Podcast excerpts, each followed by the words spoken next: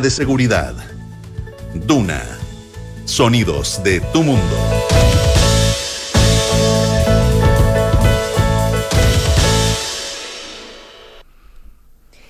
¿Qué tal? ¿Cómo están ustedes? Son las 8 de la mañana con 4 minutos de este día, viernes 24 de febrero del año 2023, último viernes del verano, último viernes del mes de febrero. Así es. Así es. Y para festejar.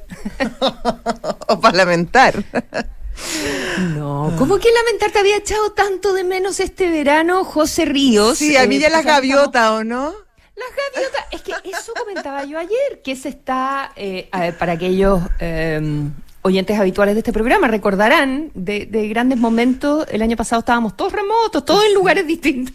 Claro, tal cual, tal cual. Y tú estabas en la playa, esa es la verdad, y se metían las gaviotas. Sí, no, Era muy lindo, era muy veraniego. Sí, era como que le daba un toque, era como el festival de Radio Duna. Es que eso encuentro Sí. yo. Entonces, eh, me parece súper simbólico que alcances a acompañarnos en lo que resta del verano, una colita, y que hoy termina el Festival de Viña también. Es emblemático. Como que na- como nada, to- todo coincide, todo coincide. es que- sí, todo, es como el círculo. Sí, se ¿eh? cerró, se cerró. Se cerró el círculo, exactamente. Así que me encanta. Bienvenida a al Gracias, aire. gracias, gracias, gracias, Consuelo. ¿Cómo estás tú? ¿Cómo está el tiempo Bien, allá? súper bien. Eh, está nublado. Nublado, em, parcial nublado, ok. Parcial nublado, con probabilidades de sopa, como decía la Mafalda, pero estoy esperando que me conecten al video porque me han dicho que estás como bronceada y todo. Yo sí. Genial. Sí, súper, sea, se nota más en la tarde porque hay otra luminosidad en el estudio. Pero igual ahora Mm. salvo. Ya, Ya. pucha, de verdad, con- conécteme, por favor. Ahí viene. Oye, bueno. Ahí viene el video, gracias. Ahí te estoy Oye, mirando. oye, estamos celebrando este día, pero este día es un día bien memorable, Consuelo. Se cumple un año de la Sí, invasión rusa a Ucrania, una guerra que, ha mar- que marcó, bueno, todo el año pasado y, que probablemente sí. va a seguir causando varios estragos económicos, políticos y sobre todo en la vida de los ucranianos probablemente durante este año, aunque Zelensky en un, en un discurso súper emotivo hoy día decía que este sería el año de la victoria de Ucrania y que no había duda al respecto y que había sido un año muy triste, pero también de mucha unidad el pasado. Sí, nos vamos a ocupar harto de eso en el, en el programa de, de hoy. Eh, quería partir como en un, en un tono como aún más liviano. Dale, dale, dale, dale. Estamos en verano, hay que Eh, aprovechar. Hay que aprovechar, sí, creo que hay que aprovechar. No sé si, si los que escuchar, los que nos están escuchando, quizás nos escuchen después en el podcast, eh, eh, pudieron ver a Fabricio Copano anoche en el Festival de Viña. Eh, los humoristas han sido, bueno, siempre son un tema los humoristas en el, en el Festival de Viña, ¿verdad? Y al final los humoristas a los que les va bien, los que les va mal, eh, en fin, pero son un poco eh, como la temperatura de la sociedad, de las cosas de las cuales nos estamos riendo los chilenos, de lo que nos da risa, lo que ya no nos da risa, las cosas que siempre nos dan risa. Todas esas cosas como de baño, que siempre nos dan risa. Sí. Eso es raro. Una cosa medio infantil, pegados en esa etapa. Hay una como una cosa probablemente psicológica en eso. Totalmente. Una Total- fija- bueno, pero no una o sea, fijación. los chistes de y me comí unos porotos y después Ah, sí, no que uno se siga riendo eso como que tuviera cinco años. Guacatela. Pero así es, y uno se ríe, Sí, y es sí, sí, cierto. sí.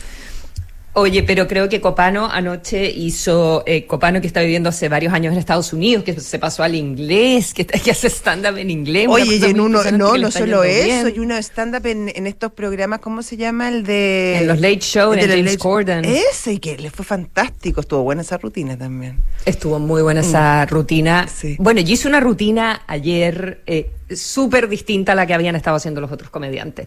Creo que lo único que se repite todo el rato es que todos los comediantes llaman a su mamá en algún minuto de las historias. Eso también es El humorista- psicológico, eso también. Yo ta- es que yo eso pensaba yo. También es una Eso fijación. pienso yo. Sí. Eh, es como una historia de que, porque ustedes saben que pasa de ello, uno llama a su mamá. Y creo que todos han llamado a la mamá. No sé si, creo que hubo, que no, hubo uno que creo que no llamó a la mamá, no estoy segura, pero en general todos han llamado a la mamá en algún minuto de su presentación. Presentación. Pero o le dan besos a Gonzalo Valenzuela. Todo el rato. Que yo también aprovecharía.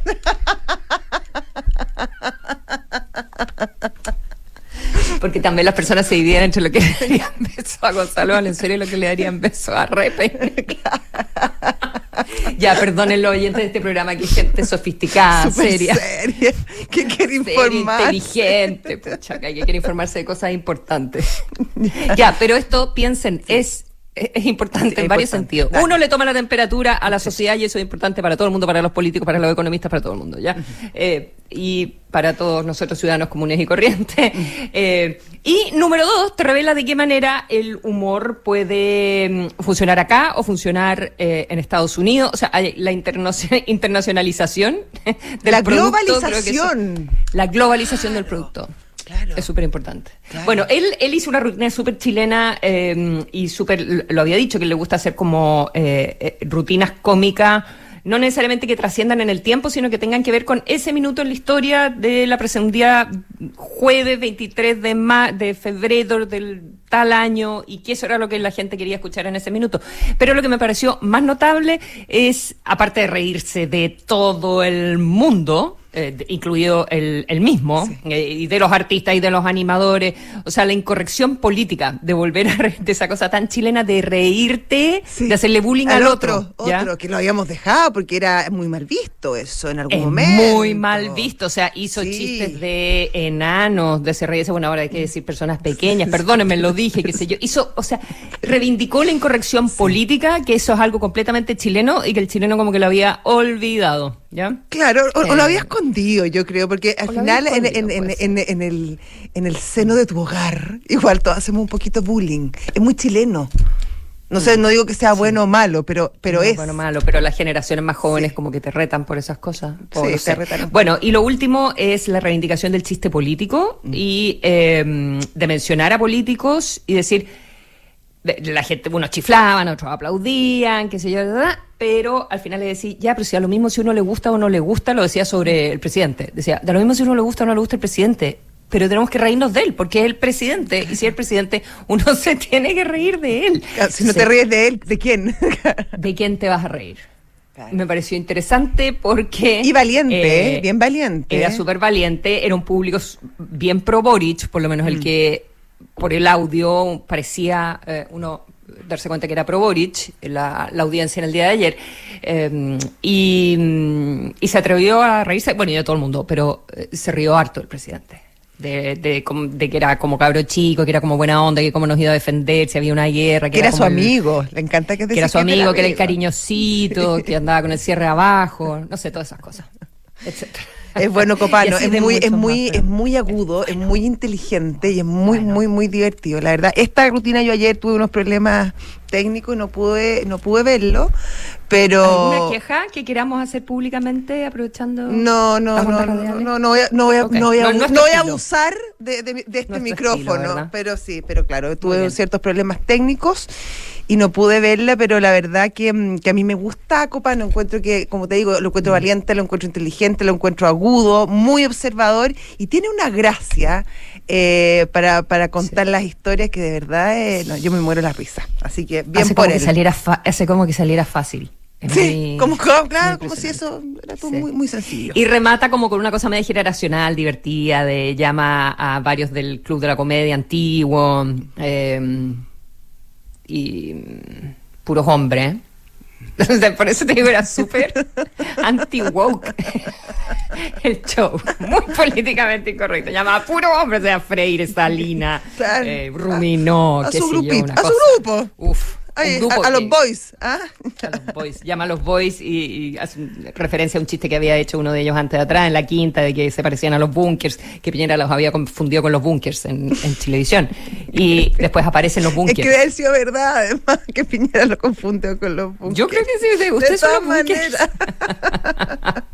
y aparecen los bunkers al final. Entonces, no, bien, bien pensado. Bueno, ya, no doy más la lata, perdónenme. Ya, pero, te gustó, te, que te como gustó, te mirar. gustó, sí. Me gustó, Sí, me- es que me encanta cuando uno ve un trabajo Bien hecho, Me reío, debo admitir que me reío con casi todos los humoristas, estoy como con una nostalgia de Chile probablemente, pero eh, Yo, hay una- cosa yo vi a uno, antes. yo vi al pobre este que lo conviaron una semana antes, que yo lo encontré, ese sí que lo encontré valiente, subirse al escenario de la quinta, al Sí. monstruo, con una semana para preparar tu rutina. Y me reí, lo encontré, claro, no, no, no, no lo encontré así, ya, ah, wow, pero me reí harto, Me reí. me reí Yo también me reí. debo decirlo, sí. Sí. Ya. bueno, si las cosas, busquen la rutina de, busquen la rutina de Copano, eh, interesante de, de ver. Ya. Me imagino que ya no están mandando WhatsApp que cambiemos el tema porque 8, no. con 14.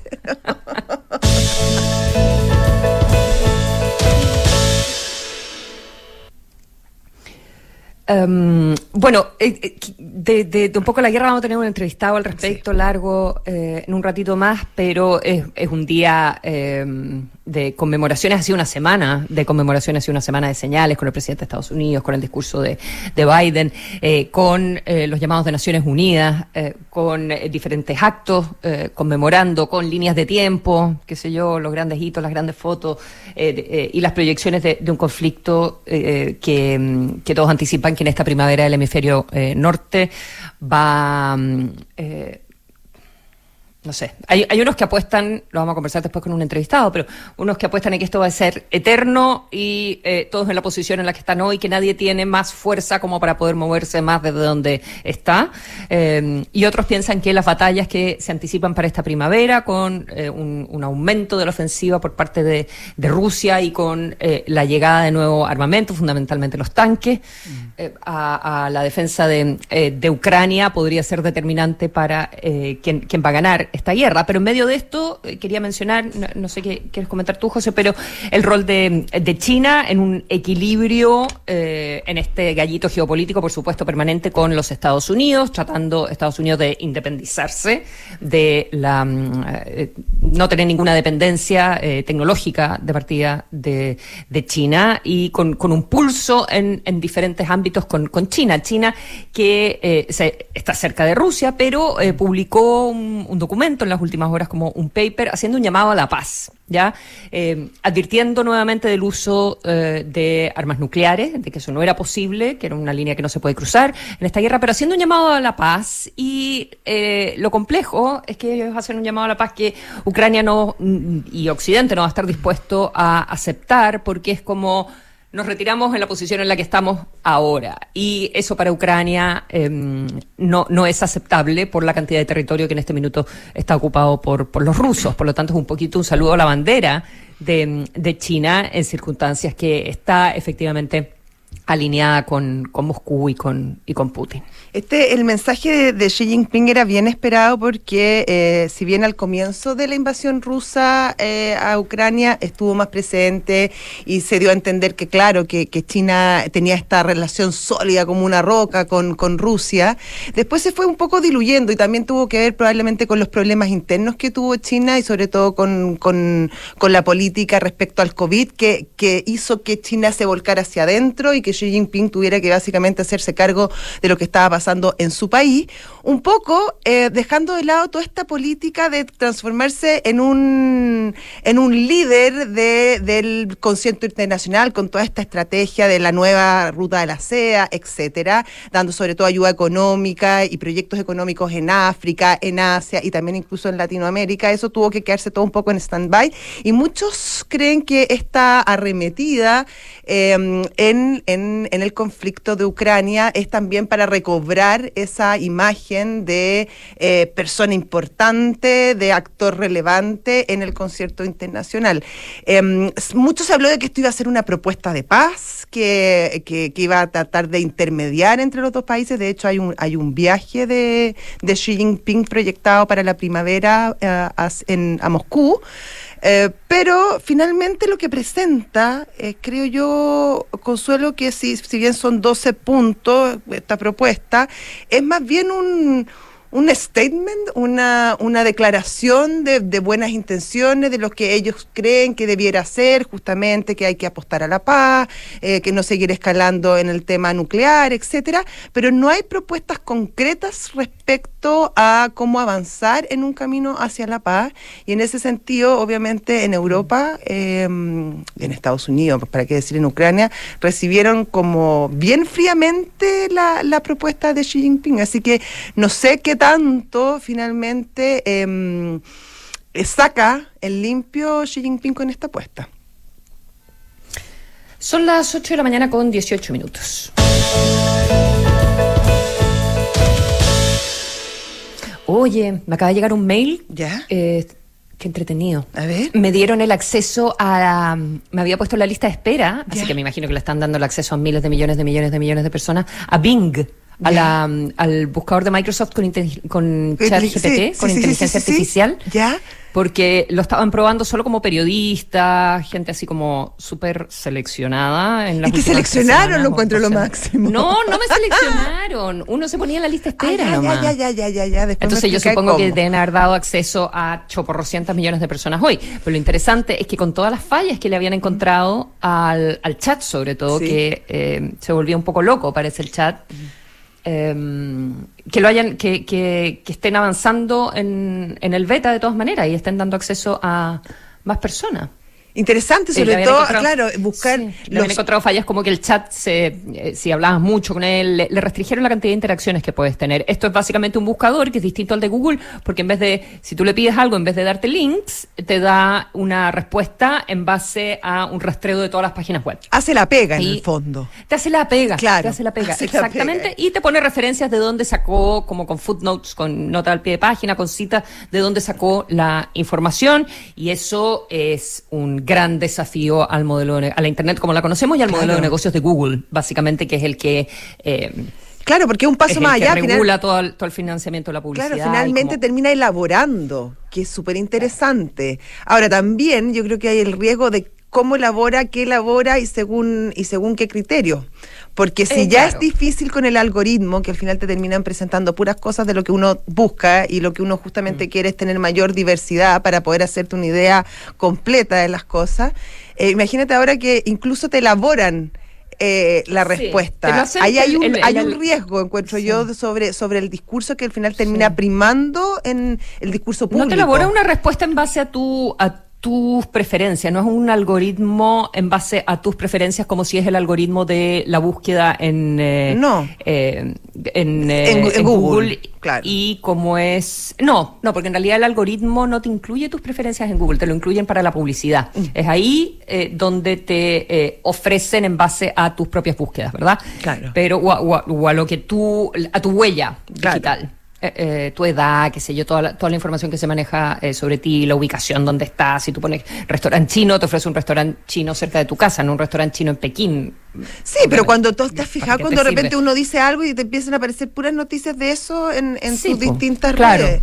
Claro, claro, Claro. pero no te lo, pero el, pero el algoritmo de búsqueda de Google es por búsqueda de lo que más buscan todas las Claro. personas.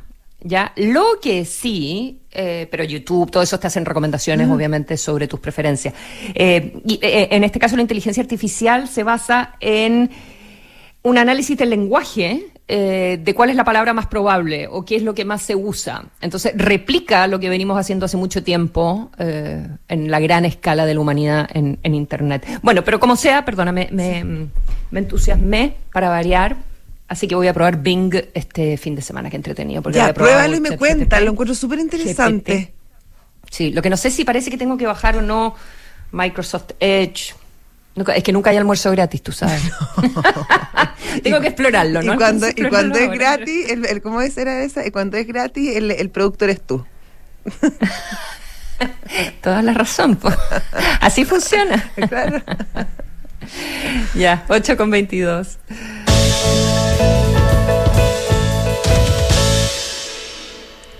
Oye, en, en temas incendios, ayer viajó el fiscal nacional Ángel Valencia a la zona. Eh, bueno, eh, habló sobre la protección a las víctimas, sobre las investigaciones que se están realizando. Eh, se metió incluso a la polémica esta de la intencionalidad en, en los incendios y dijo que por responsabilidad no iba a entregar datos eh, de cifras sobre los casos que están llevando en intencionalidad porque efectivamente hay muchos procesos en curso y donde se barajan todo tipo de hipótesis. Por lo tanto, hay muchas de estas investigaciones que se tienen que mantener en reserva porque incluso se, se, se investigan hipótesis sobre eh, terrorismo, etcétera. To- todas las que se han conversado. Por lo tanto, él prefiere en este momento no dar cifras, aunque el- cuando llegue la oportunidad, estas sí se van a conocer. También habla de que eh, la fiscalía va a tratar eh, el el incendio, los, la, todos los incendios que han habido en, en, en, en la zona sur, en la macrozona sur, como un gran evento criminal, delictual, esa es la palabra que usa, y por lo tanto se van a utilizar todos los recursos necesarios para investigarlo como tal, como este gran evento delictual que ocurre en el país, eh, y estarán todos los fiscales, no va, por, por, el momento no va a haber un fiscal dedicado con exclusividad, sino que estarán todos los fiscales de las distintas áreas y ramas también dedicados eh, a este tema. Así que... Pero con mm, una coordinación, con una coordinación central, se analiza como macrozona. Exactamente, eh, como macrozona. Y, y, de esta forma, de alguna manera, también... Eh, da luces sobre eh, cómo va a operar la fiscalía. La fiscalía recuerda que la, la, oposición había tenido una, los diputados de oposición habían tenido una, una, y los presidentes de los partidos, una reunión con él, claro, sobre todo dándole mucho hincapié a este tema de la intencionalidad en contraposición a esta idea del gobierno de que no era el momento eh, para, para conversarlo porque, porque no importaba tanto eso en este momento, sino otras cosas y tratar de, de, que no se transformara en un problema de, de, orden público y de seguridad mm. pública el tema de, lo, de los incendios. Pero bueno, en ese sentido un poco sigue la línea del gobierno que no es momento todavía de dar cifras eh, precisas sobre este tema en particular de la intencionalidad de los incendios. Bueno, creo que el fiscal eh, está siendo más cauto en sus declaraciones y entendiendo eh, que, las frases cuando eh, se convierten en un titular son difíciles de contextualizar. Y me refiero, por ejemplo, a eh, declaraciones que hizo en algún minuto de la semana pasada, después de reunirse con, em, con la CONAF, eh, ¿verdad?, a propósito de los incendios, y planteó que en, dentro de las investigaciones, en este minuto, las forestales eran consideradas víctimas. ¿Ya? Em, en, en, todo, el, en todo el debate de quién, de quién es la responsabilidad y luego se escaló a la intencionalidad y luego, en, fin. Y, y, eso provocó eh, eh, un, un, un entrevero con eh, el subsecretario de, del Interior, eh, que dijo que en realidad las víctimas era todo el país, las víctimas de los incendios y las personas que habían fallecido. Creo que ahora fue bastante más cauto al no querer eh, eh entrar en mayores detalles la discusión de la intencionalidad y, y, y no dejarse llevar a si son un 25%, un 40%, o, o si son los conejos o no son los conejos. Los conejos fue otro. Salvaje los conejos. Impresionante. Sí, cómo se transformaron en trending topic, sí. incluso. Sí, sí.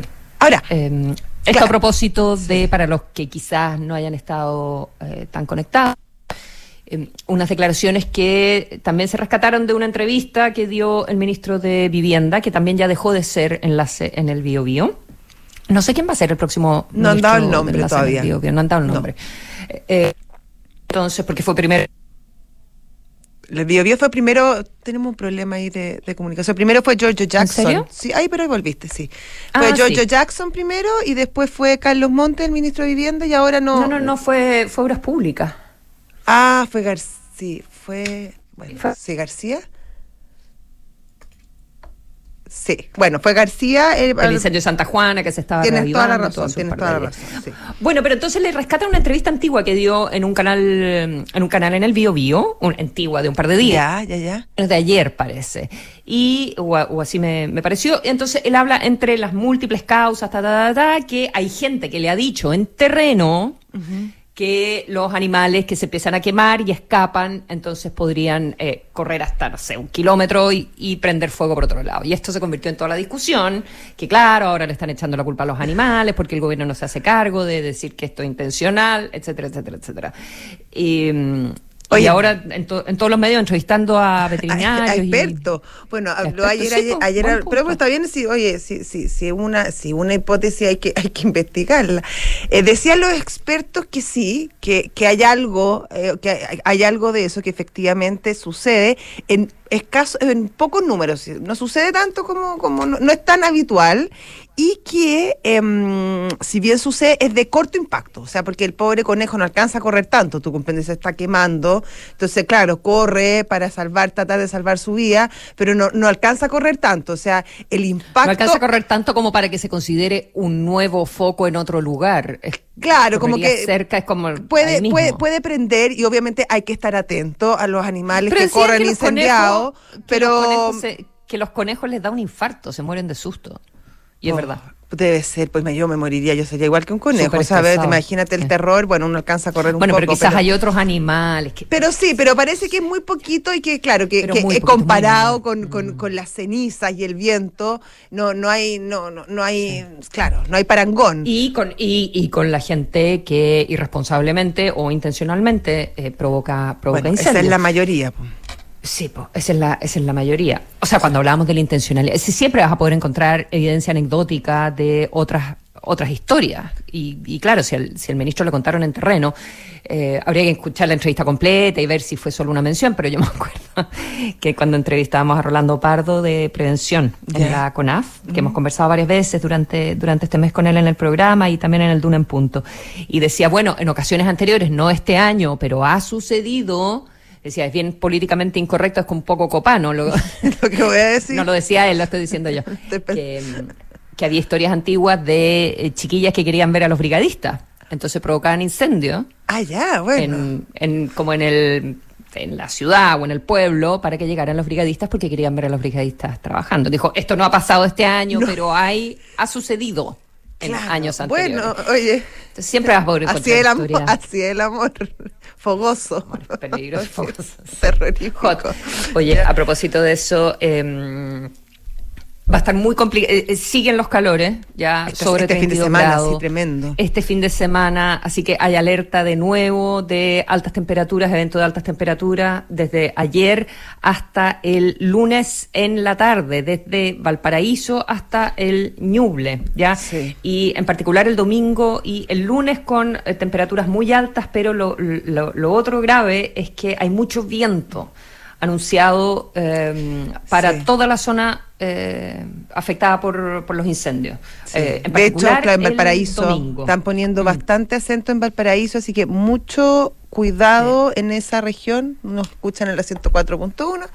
Eh, especial atención en Valparaíso porque si bien ha estado libre ahora, ha tenido muy pocos eventos, hay, hay, mm, hay, hay bastante alerta respecto a lo que pueda pasar, sobre todo por las altas temperaturas y por los vientos como tú comentabas. Así que mucho ojo y mucho cuidado. Especial cuidado en esa zona, sí.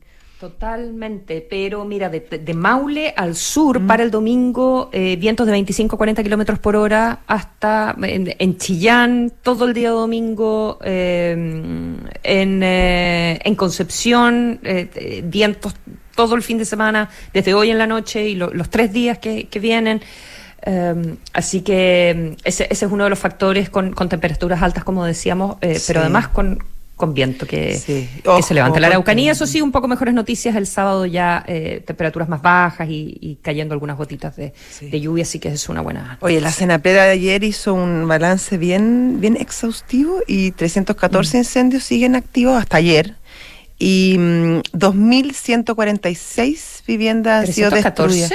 Hasta ayer. 314 permanecían activos, sí. No, no, no, no, no, no, no, no, no. Mira, yo Ese era el de ayer. Que lo actualizaron ah, lo ahora en hoy día en la noche, sí. Sí, sí. Hay un total de 266 incendios en este minuto y en combate hay 39. Así que esas son. Ya, o sea, eh, mejoraron un poco las cifras. Qué bueno. Mejoraron. Qué bueno. 50 personas han sido detenidas. 50 personas han sido detenidas. Y hubo también un pequeño giro en el discurso, en el tono del discurso de la ministra Toá, quien ayer eh, llamó a que cada vez que se identifiquen actuaciones de este tipo, agresiones a los equipos que combaten el fuego o testigos que vieron o supieron de cosas, que los denuncien, que los registren, que saquen fotografía y que acumulemos la mayor evidencia posible para que el resultado de estas investigaciones nos den como consecuencias la identificación de responsables y condenas. Mm. Oye, a propósito que los incendios también se tomaron una discusión que no tenía que ver con los incendios, pero eh, también salió al ruedo la ministra Toa por eh, su no presencia, en ah, realidad. Eh, y es en la discusión en, en- en la Cámara de Diputados. Me sorprendió la cantidad de gente que llegó. Esta era la votación, una interrupción, porque en realidad eh, lo- los diputados del Parlamento, el Congreso, vuelve a trabajar la próxima semana, el 1 de marzo. Y eh, como nos, el gobierno no logró durante el mes de eh, enero que extendieran a un mes, en vez de, por lo menos un mes, en vez de cada 15 días, eh, tener que volver al Parlamento a solicitar la autorización para la extensión del estado de emergencia en la macrozona eh, sur y esto esto ya no es a propósito de los incendios, ¿verdad? Es a propósito eh, de, de, De mm, la situación que se vive en la zona, claro. Exactamente, por, por, por la temática eh, mapuche y las reivindicaciones territoriales y, y, en fin, esa, esa es la razón y los ataques eh, y la seguridad en las carreteras y para los predios, en fin. Y, eh, y ya vamos en la número 18, ya, y mm, eh, llegaron un montón de parlamentarios, llegaron 80 diputados. Hoy día se vota, se necesitaba un tercio por lo menos y de eso la mitad de los presentes. Y tenía para un quórum un tercio, pero llegaron 80, así que hubo Sí. una presencia importante de parlamentarios, había como Buena interés pega el gobierno ahí, porque hizo. Mm. parece que hizo una operación rastrillo, llamó a todo el mundo para que fueran a votar y, y les fue bien. Faltaron apenas 33 parlamentarios, muy poquito.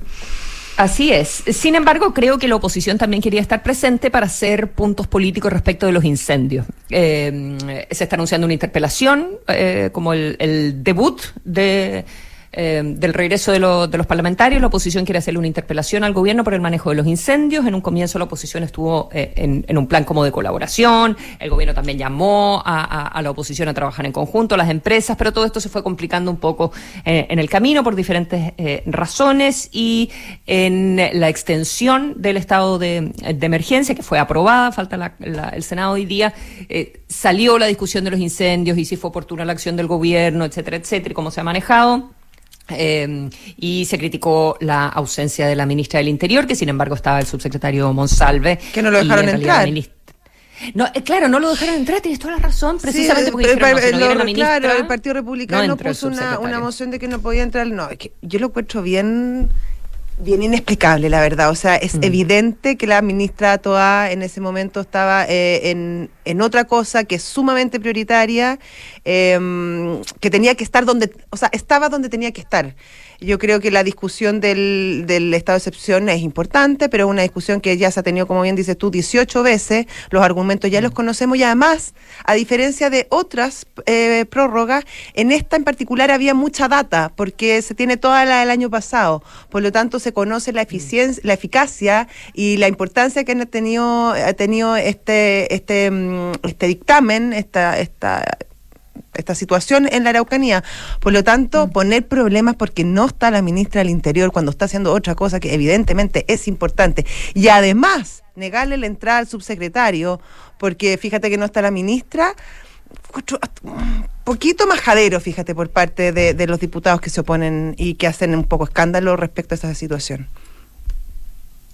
Sí, yo creo que se, se marca un poco el tono de lo que vamos a ver a partir de la próxima semana, lamentablemente. Pero, um, Hoy pero bueno, anunciaron eh, también veremos. comisiones investigadoras eh, en, en la Cámara de Diputados respecto al tema de los incendios y ayer hablábamos en la tarde con, con Vlado Mirosevich, presidente de la Cámara, y él dijo que, mm, que las iba a apoyar que consideraba que era importante que se investigaran estos temas y que se investigaran harto para atrás y que se viera en realidad cuál era la, la, la acción o inacción eh, que, que han tenido los distintos gobiernos respecto a, mm, a los incendios y si es que hubiese responsabilidades políticas, obviamente buscarlas y enmendarlas para tratar de evitar este tipo de actos hacia adelante. Así que por lo menos esta idea de la oposición contaría con, con, con el apoyo al menos de Lado Mirosevich y me imagino que de otros parlamentarios o de oficialistas. E incluso la ministra Toá dijo que efectivamente siempre era bueno buscar la verdad y que el, el gobierno estaba muy abierto a colaborar en ese sentido.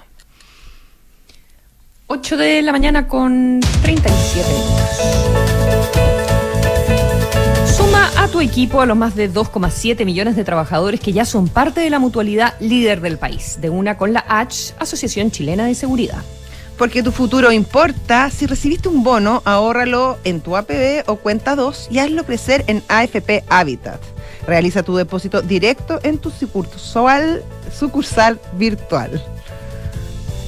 No es fácil eso. No, es que es como cacofónico. Es fácil hacerlo, trabajar en la sucursal virtual, pero no, pero no leerlo. Exacto, menos a esta hora de la mañana. Los amigos de GTD siempre están junto a las empresas, sin importar su tamaño, porque proveen soluciones digitales que se adaptan a cada necesidad. Es lo bueno de confiar en una compañía que va junto al crecimiento de quienes los eligen. En GTD hacen que la tecnología simplifique tu vida.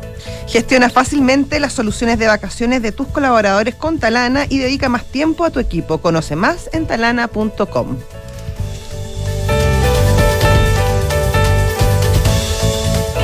Somos GTD y sabemos que cada empresa, sin importar su tamaño, tiene múltiples necesidades. Por eso, diseñamos soluciones que se adapten a sus desafíos y, por sobre todo, que nos permitan poner nuestra tecnología al servicio de cada una de sus metas. En GTD, creemos en las empresas y las acompañamos día a día, porque en el camino hacia el éxito vamos juntos. GTD. Hacemos que la tecnología simplifique tu vida. Ay, que me duelen las rodillas. A ver, me dijeron que esta maquinita sabe todo. Alexa, ¿dónde puedo ir a atenderme con los mejores traumatólogos a un precio accesible y cerca del metro? El hospital líder en traumatología y rehabilitación para FONASA y SAPRE es el Hospital del Trabajador ATS. Pero no es solo para trabajadores. No, está abierto para todas las personas. Ya lo sabes, los médicos expertos del Hospital del Trabajador ATS son para ti, para todos. Agenda tu hora en hospitaldeltrabajador.cl o llamando al 225 15 77 77. Las mutualidades de empleadores oficializadas por la Superintendencia de Seguridad Social www.suceso.cl. En Mita Rentacar y Leasing Operativo somos mucho más que autos para disfrutar. Somos mucho más que flotas para las industrias que mueven el país. Somos servicio de excelencia y seguridad. Somos innovación y cuidado por el medio ambiente. Además, somos referentes en la movilidad para empresas de norte a sur, como también para las personas que hacen de su vida un constante movimiento. Mita Rentacar. Elige tu destino. Nosotros te llevamos. Visítanos en mita.cl. Hay cosas que haces hoy que en unos años más vas a agradecer. ¿Cómo hacer deporte? Destinarle ese tiempo extra a tus estudios y ahorrar cuando puedas. Porque tu futuro importa. Si recibiste un bono, ahórralo en tu APB o cuenta 2 y hazlo crecer en AFP Habitat. Habitat, la AFP número uno en rentabilidad desde el inicio de los multifondos en todos los fondos. Infórmese sobre la rentabilidad de su fondo de pensiones, las comisiones y la calidad de servicio de las AFP en el sitio web de la Superintendencia de Pensiones www.spensiones.cl. Descarga y usa la aplicación Mi Inversión. Con ella podrás realizar operaciones en cualquier momento del día, revisar el comportamiento de tus inversiones en línea y acceder a recomendaciones y alternativas de inversión de forma 100% digital desde tu celular. Hazte cliente hoy mismo en banchileinversiones.cl. Banchile Inversiones. Inversiones digitales para todos. Oye, el susto que pasamos, ¿cierto? Todos vuelan para venir a la playa. Dentro de todo estoy tranqui con el seguro de autoconsorcio. ¿Ah, sí? Sí, porque tiene asistencia 24-7, grúa para traslado, auto de reemplazo y mucho más. ¡Qué asegurada! Tenemos un seguro de auto a la medida de tus necesidades. Cotiza el tuyo 100% online en consorcio.cl. Cuenta con nosotros. El riesgo es cubierto por Consorcio Seguros Generales. Esta información representa un resumen de las coberturas. Infórmate de las características de este producto en consorcio.cl. Con Talana, la más completa plataforma digital de recursos humanos, ahorras tiempo y costos. Simplifica tus tareas del día a día con las soluciones del ecosistema de Talana. Dedícale tiempo a lo que más importa, los equipos y las personas que lo conforman. Únete a las miles de empresas que ya han digitalizado su área de recursos humanos con Talana. Conoce más en talana.com. A mi edad cualquier examen siempre da un poco de nervios. No sabes cómo serán las noticias, si tendrás un diagnóstico certero o tendrás que repetirlo unas cuantas veces más. Por eso, donde te realizas tus exámenes, no da lo mismo. Somos la unidad de toma de muestras UC, el laboratorio más completo de Chile, con más de 900 tipos de exámenes y más de 40 unidades de tomas de muestra a lo largo del país. Agenda tu examen en ucecristus.cl o llamando al 22 676 7000. Somos UCECristus, somos la católica. Escuchas Hablemos en Off en Duna 89.7. Si te preguntas cuándo empezar una APB es porque llegó el momento. Ingresa a banchileinversiones.cl, infórmate y comienza tu ahorro provisional voluntario. Hoy es siempre el mejor momento. ¿Quieres manejar tranquilo? En Consorcio encontrarás el seguro de auto a la medida de tus necesidades, con asistencia 24/7, auto de reemplazo y reparación in situ dentro de Chile. Cotiza el tuyo en consorcio.cl. Suscríbete a tu auto nuevo en MitaGo con todos los trámites incluidos y los mejores beneficios. Solo te preocuparás de disfrutar. Ingresa a mitago.mita.cl, elige el modelo, plan flexible con o sin pie y listo. MitaGo, suscríbete, maneja y disfruta.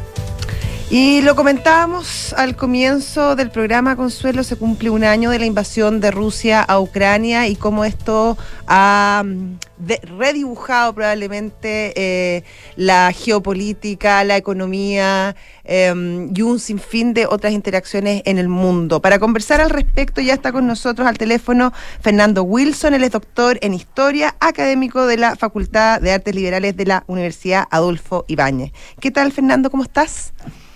Hola, buenos días, muy bien. Digamos, recordando este trágico, este trágico aniversario. Sí, absolutamente. Que, eh, eh, si pudiésemos hacer un estado actual de la situación, eh, ¿en, qué, ¿en qué pilla al mundo este, este primer año?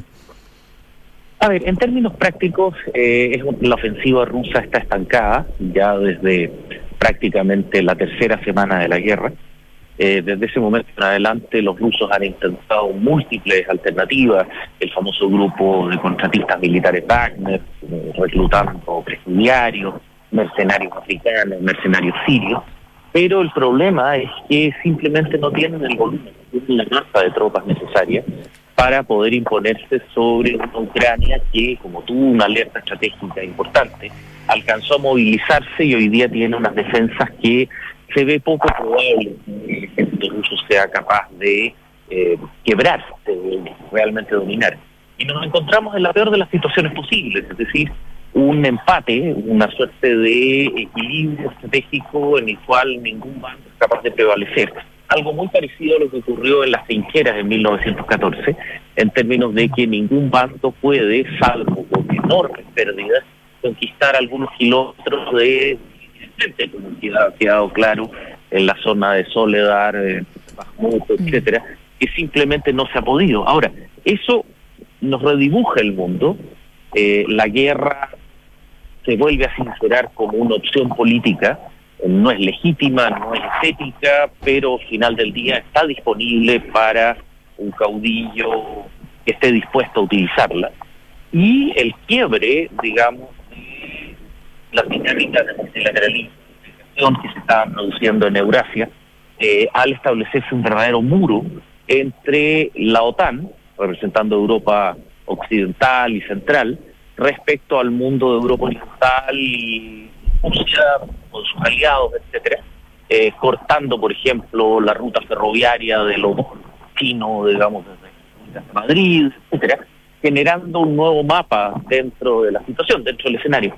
Ahora, trágicamente, esto no podemos decir que sea una novedad eh, en términos de que, a ver, si bien es cierto, no habíamos visto conflictos en Europa de esta intensidad desde la fragmentación de Yugoslavia, eh, en términos prácticos, la, el mundo ha, ha continuado siendo extraordinariamente violento, solo que en lugares a los cuales no les prestamos atención, África, Asia Central, etcétera. Por lo tanto, no es que haya cambiado tanto.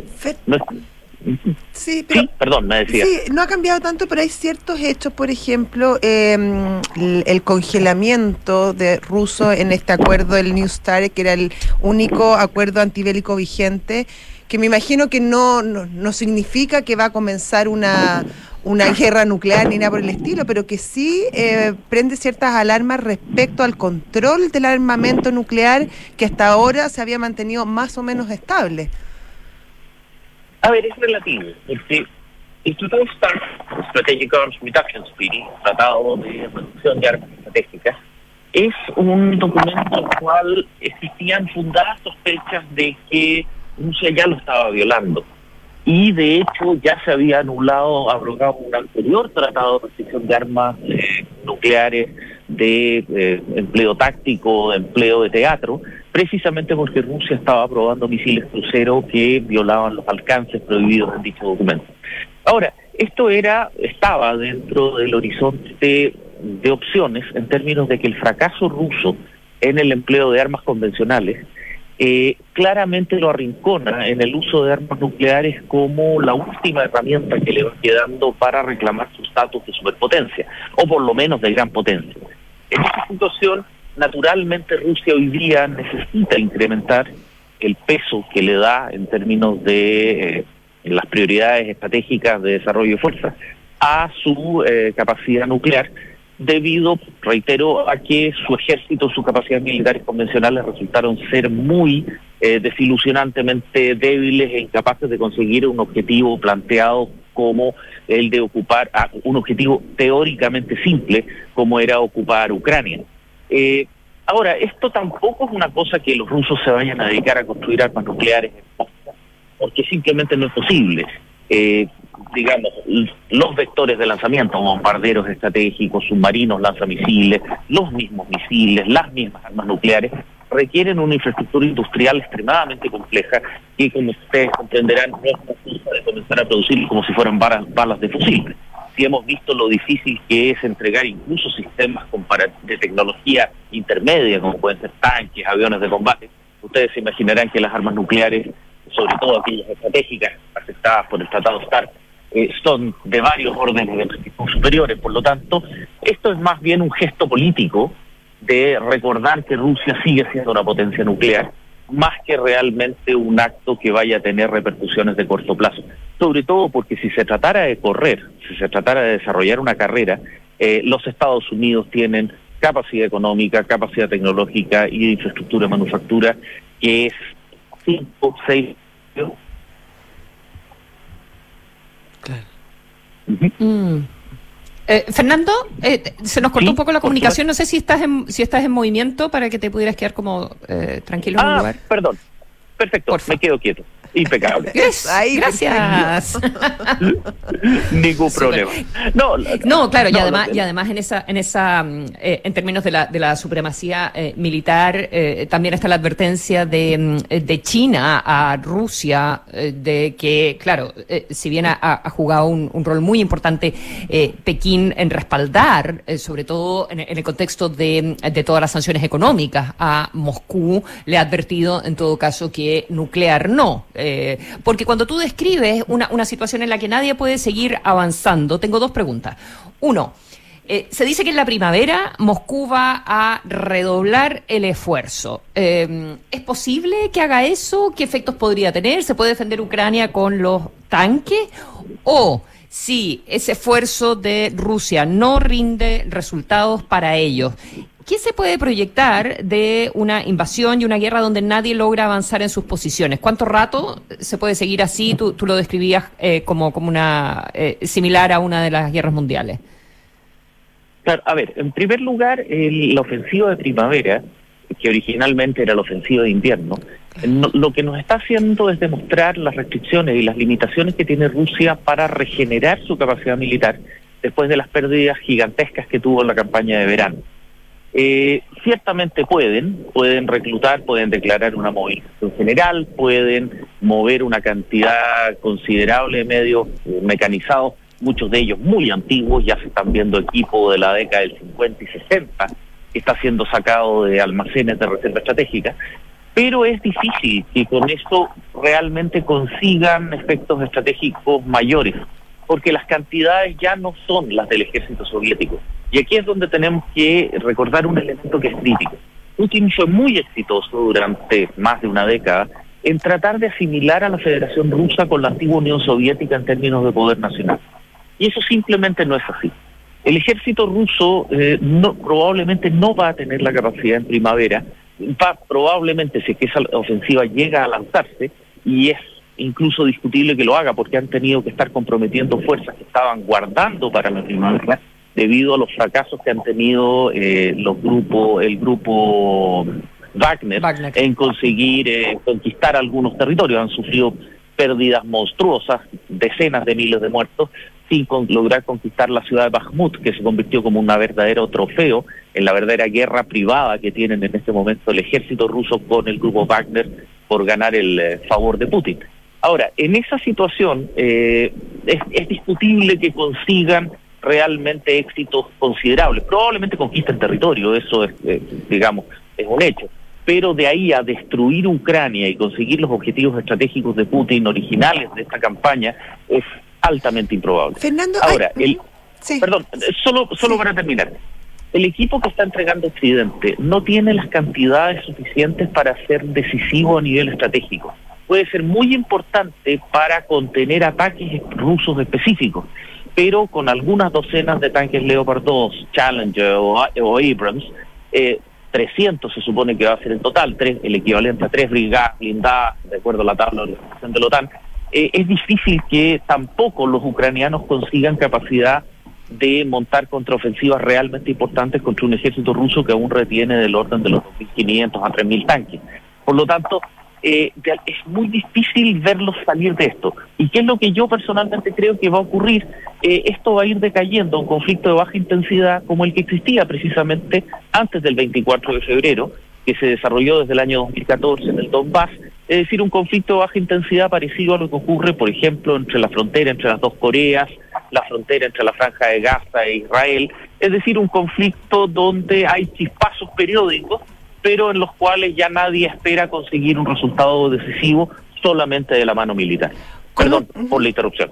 No, no, con una diferencia, y te lo enlazo con eso, que es el tema del, del frente interno, quizás, Fernando, eh, en el sentido que Putin partió con un gran respaldo interno en su país eh, en esta invasión eh, el cual se fue de alguna manera según lo que hemos podido leer y lo que se sabe, que no es mucho porque sabemos que tampoco es la libertad de, expresión es, total en, Rusia, pero al parecer el, respaldo interno ya no es tal, tan fuerte al menos. Hay voces disidentes no solamente en la gente, también en el propio, en ciertos círculos de gobierno, y obviamente esto le pone la situación más complicada a Putin, sumado también a, a que China ya no está tan, tan tan, tan al lado, tan, tan fiel a la postura, por lo tanto, em, prolongar demasiado esta situación eh, puede también tener un costo interno para Putin no menor, sobre todo además con los costos económicos que ha tenido que, vivir la población rusa después de desde que comenzó la invasión. No, absolutamente. A ver, pero recordemos una cosa: eh, Rusia nunca ha sido una democracia su sociedad no tiene los conceptos propios de una democracia liberal occidental. En Rusia nunca ha existido un John Stuart Mill, digamos, nunca ha existido un Isaiah Berlin que planteen, digamos, la idea del ciudadano como el centro y el eje de la organización de la sociedad. Es un régimen, es una sociedad autocrática y autoritaria en la cual Putin encarna los arquetipos de líder autoritario clásico, autocrático clásico a plenitud. Eso significa que realmente la opinión pública, si bien es importante, y recordemos la noche de las de las blancas cuando se abortó el golpe contra Gorbachev, etcétera, sí puede ser determinante, requiere un grado de organización que todavía por lo menos no estamos viendo ni siquiera a nivel incipiente. Eh, la capacidad de control que tiene Putin sobre el, sobre la población a través de sus órganos de seguridad interna, etcétera, es gigantesca. Por lo tanto, eh, es difícil contar, digamos, con, por decir, a falta de mejor término, un estallido eh, social, digamos, en Rusia.